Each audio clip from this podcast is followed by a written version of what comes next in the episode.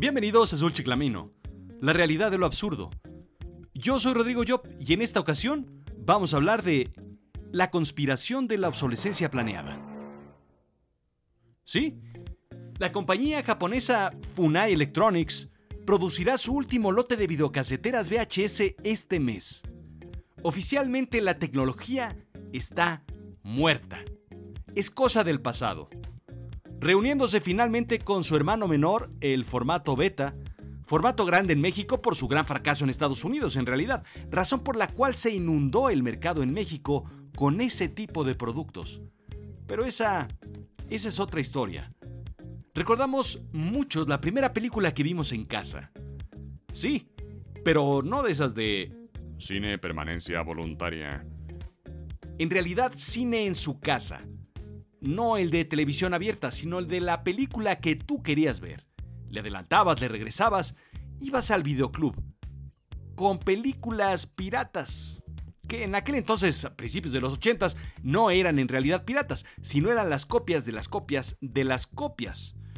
Después estos videoclubs se convirtieron en videocentros, en algunos sitios en otros videovisión y en otros blockbusters, a principios de los 90. En 1997 aparece la nueva tecnología, la que desplazaría al VHS, el formato DVD. Dicen que VHS murió en Estados Unidos el día que Circuit City y Best Buy dejaron de vender videocaseteras, y en el 2008, el más grande proveedor de videocassettes, VHS, dejó de producirlos. Aunque para ser honesto, nunca dejaron un espacio vacío en la gaveta debajo del televisor, porque había que grabar el final de la novela, el Super Bowl, el Mundial o la despedida de Raúl Velasco de Siempre en Domingo o la salida de Jacob Zabludovsky de 24 horas o apenas hace unos días la salida de Chabelo de su programa matutino. Para ver películas. Eso era el DVD. Pero nunca, nunca tuvo una opción para grabar. Muchas otras tecnologías dejaron de existir, aunque los nostálgicos y fanáticos obsesivos siempre encontraron cartuchos Super 8. Muchas máquinas industriales utilizan actualmente floppy disks, incluso se reveló hace poco que las computadoras que coordinan el arsenal nuclear del Pentágono utilizan floppies de 8 pulgadas. ¿Leyenda urbana?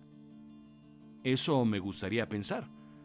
Tal vez como esa leyenda urbana de que George W. Bush en realidad falseó su prueba de IQ para aparecer como el presidente más estúpido de los Estados Unidos de toda la historia, a pesar de ser un brillante estadista. ¿La habías escuchado? Yo tampoco. El vinil. El vinil es una tecnología que es más bien tipo zombie. Se fue y regresó. Nunca fui fan. Siempre fui muy descuidado. Para mí se escuchaba igual que un cassette y además el cassette cabía en la bolsa y podías escucharlo en el coche. Por supuesto, otra tecnología fue la ya comentada Betamax y el siguiente paso, los libros impresos. Ya veremos qué opinan las termitas digitales. En 20 años solamente tuve una videocasetera beta y dos VHS. La primera con cámara, un absurdo sistema que había que cargar en una mochila la mitad de la videocasetera. Sí, literalmente la mitad de la videocasetera. Pero ¿por qué ahora cambiamos cada dos años de teléfono celular? ¿Cada cinco de televisión? O más bien de pantalla. ¿Por qué cada tres hay que cambiar de computadora? Algunos hasta cambian de esposa cada cuatro o cinco años, varias, varias veces. Lo que sí es que hay algo que se denomina obsolescencia planeada. Según The Economist, la obsolescencia planeada es una estrategia en la cual la obsolescencia, es decir, el proceso de volverse obsoleto, fuera de moda o no utilizable de cualquier producto es planeado y construido bajo ese concepto. Esto se hace para que el consumidor sienta la necesidad de comprar un producto o servicio que el fabricante ofrece como reemplazo al producto viejo. Los consumidores a veces vemos quiero decir, a veces ven el plan siniestro como un complot para trasquilarnos. Quiero decir, trasquilarlos. Philip Kotler, gurú de marketing, dice, más bien la llamada obsolescencia planeada es el trabajo de fuerzas tecnológicas y competitivas en una sociedad libre, fuerzas que llevan a la eterna mejora de los bienes y servicios. Es decir, según Kotler, la velocidad de mejorar la tecnología es la velocidad del usuario de comprar nueva tecnología. Mientras esta vaya más rápido, más rápido es la compra. Puedo escuchar hoy en día a mi abuelo decir, ya no los hacen como antes. Luego pienso, ya no son horas de hablar con el abuelo, así es que guardo la ouija y me voy a dormir. Recuerdo sus trajes. Tienen más de 20 años y míralos como nuevos. Mm, sí, abuelito, con un poco de olor a naftalina, pero sí como nuevos. Hoy cambiamos de ropa cada verano, por moda. La introducción de nuevos colores, patrones, texturas y colores. Las pasarelas presentan el color de la temporada. ¿Sabías? Los colores de la temporada 2016 son los azules. Indica Pantone, casi casi la compañía que, pues digamos, algo así como que, pues casi tiene, pues los derechos de autor de los colores. Bueno, pues Pantone dice, el deseo por tranquilidad, fuerza y optimismo han inspirado a la gama de colores de 2016 a ser liderada por la familia de Azul. Vaya, oigan, qué detallazo. Pues yo sabía que Azul Chiclamino venía fuerte, pero pues quedo completamente entregado y agradecido. bueno, continúa Pantone, planteándolos con tonos tierra, exuberantes explosiones vibrantes de colores de colección. La colección de colores es vivaz y juguetona, pero estructurada en otras tonalidades anteriores. Los azules cielo representan constancia, siempre arriba de nosotros. Los grises estabilidad, los rojos confianza y calor. El rosado purpúreo y el mostazón amarillo sugiere exotismo. O sea que hay muchos colores y estos son muy bonitos y todos combinan. Muy bien. Esto esto lo respalda InStyle Magazine. Pero azules y rosas. ¿Por qué? Porque todos los años deciden 5, 6 o 10 personas qué color es el color de la temporada. Hay una conspiración de colores. Se meten en una sala y definen cuáles son los colores para la siguiente temporada. ¿Para qué? Para que a ti no se te ocurra usar el color de la temporada pasada lo cual implica que gastes en una nueva temporada para poderte vestir de los colores adecuados. Es por eso que la ropa cambia antes de que verdaderamente se acabe o se desgaste. Eso es una conspiración.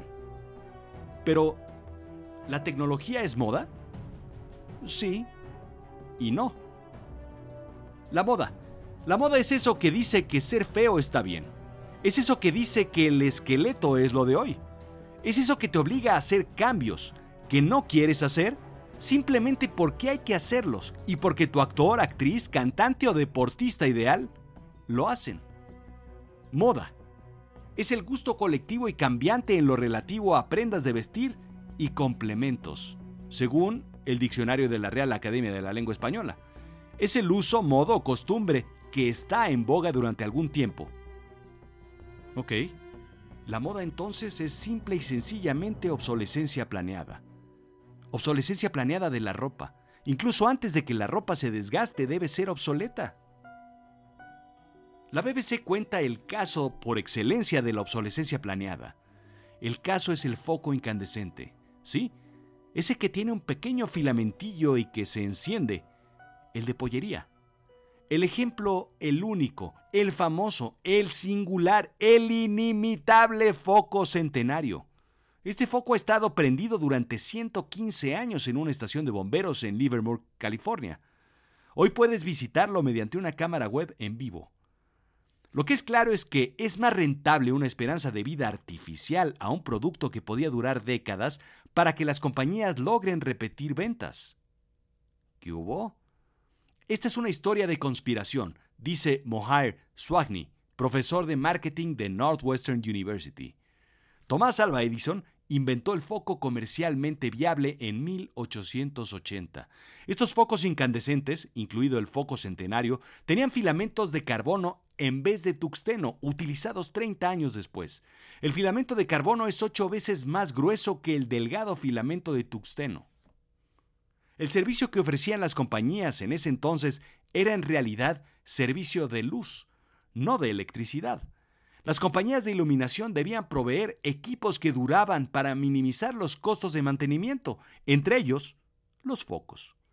El mercado creció y las compañías decidieron trasladar ese costo al usuario, por lo que vieron una opción de ingreso atractiva haciendo el foco desechable. Así nació el infame cártel Febo o Phoebus. Sin entrar en más detalle, el dios del sol de la mitología romana es como Apolo, digamos. Algo así como el grupo Bildenberg versión Luz y Fuerza, o las bombillas Illuminati, o el grupo de las farolas de Atlacomulco.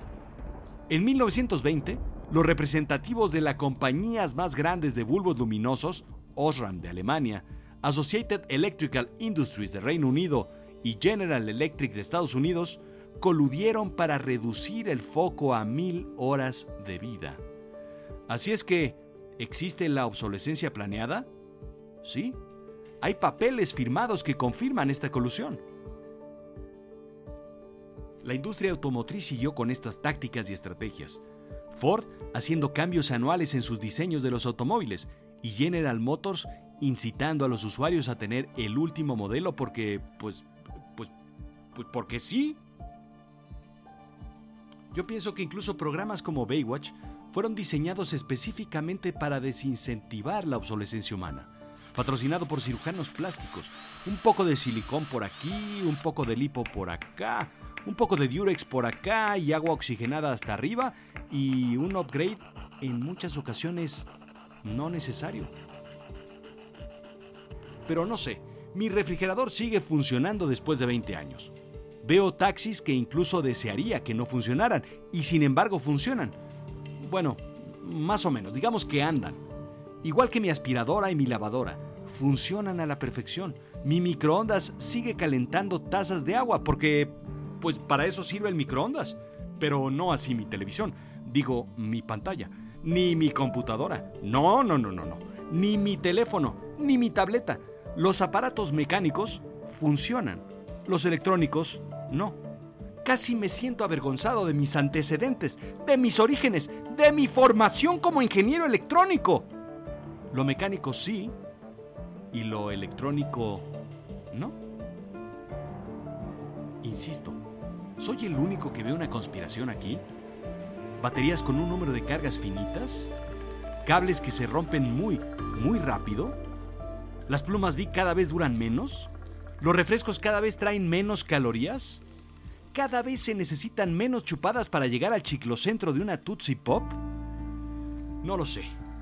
El teléfono se descarga más rápido y a todos nos sucede lo mismo. Son las nuevas aplicaciones, las nuevas funcionalidades al bajar la última versión del sistema operativo, me dicen. Pero por algo los teléfonos están sellados y no se les puede cambiar la batería. Lo mismo que las tabletas. Las laptops tienen tornillos diseñados especialmente por la gran manzana, dicen. Y esto es genial. Esto es algo que te dirían directamente en el Senado. El objetivo es estimular la economía, dicen dos artículos separados de la BBC y de New York Times. El reemplazo de equipos implica más producción, más producción implica más trabajo, más inversión en infraestructura, infraestructura, infraestructura,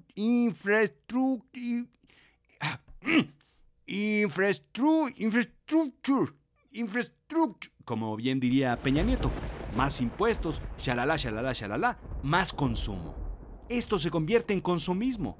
El New York Times indica que en términos de un economista, una compañía tiene grandes incentivos para degradar la durabilidad de un producto cuando tiene un poder de mercado y cuando los consumidores no tienen buenos productos sustituto a elegir. ¿Sabes que las editoriales hacen obsoleto un libro? Sí, digamos que, no sé, de economía o de ingeniería. Sí, cambiando la numeración de las páginas o simplemente cambiando el orden de las preguntas de los cuestionarios, o tal vez moviendo los capítulos. Los alumnos tienen que usar la misma versión que la que usa el maestro, o la tarea no saldrá. Vaya, esta era la razón. Esta era la excusa. Hace 20 años necesitaba yo esto. Esta es la excusa perfecta por la cual yo no podía... La obsolescencia era natural al poder ofrecer innovaciones exquisitas a los usuarios. Innovaciones a las cuales no podríamos resistirnos. Y en un inicio funcionó, hasta que en realidad la tecnología se volvió, mm, digamos, un commodity cuando todo mundo tiene la misma tecnología para ofrecerte y tú como usuario tienes el poder de elegir. Un amigo me decía, no debe uno creer en las conspiraciones, hay demasiados cabos que atar, hay demasiada gente involucrada, hay demasiadas bocas que deben quedarse calladas o que hablar lo mismo, mucha gente que debe estar coludida aceptándola. Una de dos, o aquí hay una conspiración o la tecnología de hoy tiene una calidad eh, muy rara. Excelente en un inicio y una degradación sumamente rápida, en dos o tres años, hacia una pésima calidad. ¿Puede existir una conspiración de obsolescencia planeada? Sí. Nunca me han invitado a una conspiración masiva. Tal vez suceden cuando justo salgo de la habitación, pero en términos de tecnología, de esa que está hecha por la manzanita, me ha durado tan, pero tan poco, que comienzo a creerme que sí hay una conspiración. Esto fue Azul Chiclamino, la realidad de lo absurdo. Yo soy Rodrigo Job. Sígueme en Twitter, arroba Rodrigo-Job.